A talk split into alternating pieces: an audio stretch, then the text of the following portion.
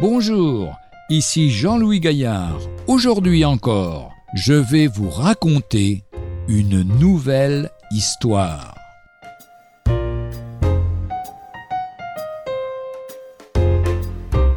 Pilote d'avion suicide.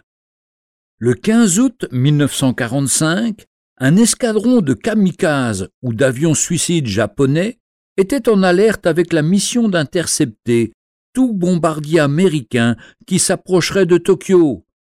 Kobayashi avait toujours montré beaucoup d'enthousiasme pour les missions qu'on lui avait confiées, mais aujourd'hui il avait vraiment peur, car il n'y aurait pas de retour possible.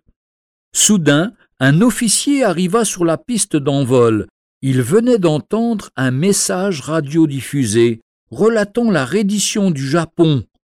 Kobazaki poussa un soupir de soulagement.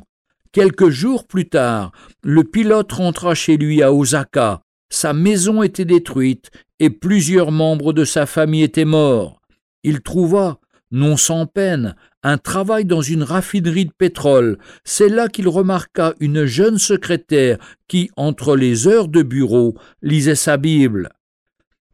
Il ressentit d'abord un certain mépris pour quelqu'un qui préférait la religion de leurs ennemis à celle de leurs ancêtres. Pourtant, quand la jeune fille, quelques jours plus tard, l'invita à assister à une réunion chrétienne, il accepta. Il entendit prêcher sur le texte suivant Aimez vos ennemis, bénissez ceux qui vous maudissent. Matthieu 5, verset 44, c'est ce que le Christ a fait il nous a aimés jusqu'à donner sa vie pour nous sauver. Le pilote se mit à lire la Bible, il accepta par la foi le salut que Dieu offre à tous les hommes, et une joie profonde remplit son cœur.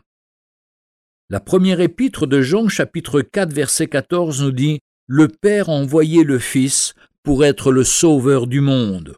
Ou dans la même épître chapitre 3 verset 16 Nous avons connu l'amour en ce qu'il a donné sa vie pour nous.